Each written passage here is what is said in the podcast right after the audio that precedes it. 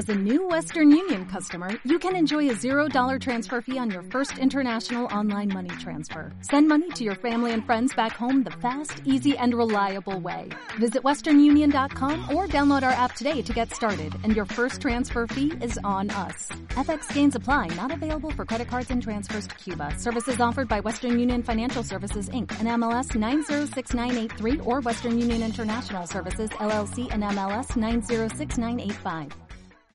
Ahí te va. A las 3 de la tarde, los sábados. Llegan voces. Llegan voces. Voces, voces, voces. Arranca Alfredo Serrano Mancilla. La pizarra. Por AM750. Me llaman calle pisando baldosa, la revoltosa y tan perdida. Me llaman calle, calle de noche, calle de día. Llaman calle, hoy tan cansada, hoy tan vacía. Como maquinita por la gran ciudad. Me llaman calle me subo a tu coche. Me llaman calle de alegría. Imaginemos, imaginemos que eres dueño de una super gran, gran, gran empresa en la Argentina. Un banco, un banco muy grande. O una empresa que exporta a soja.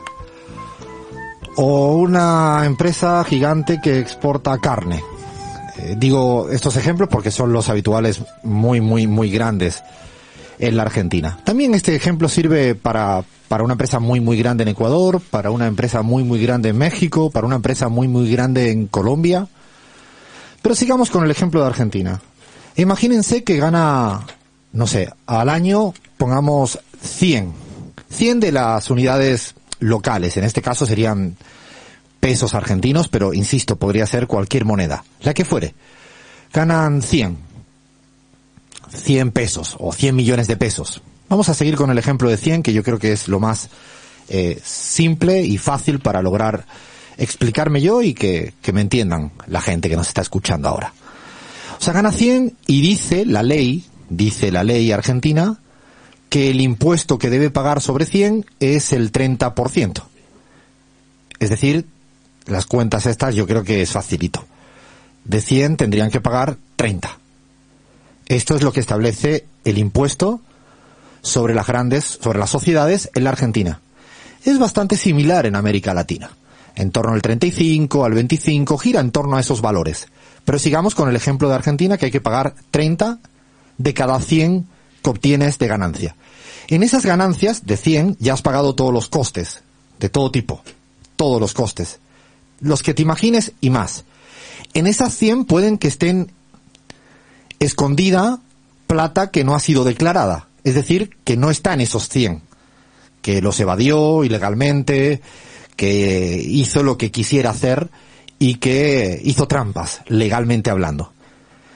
Pero, y ahí aparecen los, señor Milei, ¿no? El libertario por excelencia en la Argentina, o aparecen todos los neoliberales en América Latina diciendo que es que se paga mucho impuesto ya sea en la Argentina, en el Ecuador, en Colombia, en Chile o en México. Es decir, porque se pagan 30 sobre 100. Sobre 100. Lo que no nos dicen el señor Milley y los neoliberales de turno en América Latina es que verdaderamente no pagan 30 de 100.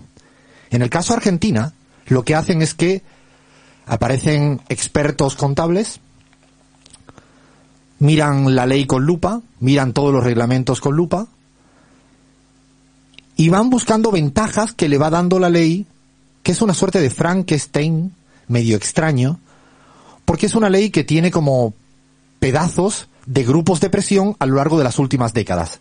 Dicho de otro modo, te puedes encontrar una ventaja del año 87, de 1987, porque hubo un grupo de presión que en ese momento decía que, no sé, para reinvertir en tal Tierra del Fuego, pongamos el ejemplo de Tierra del Fuego, ya no tenía, te podías descontar tres del pago que tenías que pagar.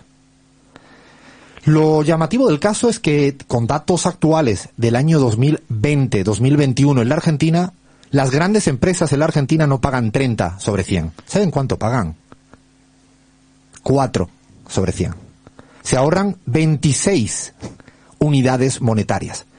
Y esto es una constante, es un patrón de comportamiento en toda América Latina. Que no me cuenten que se pagan muchos impuestos. Dale play, arrancamos, esto es la pizarra.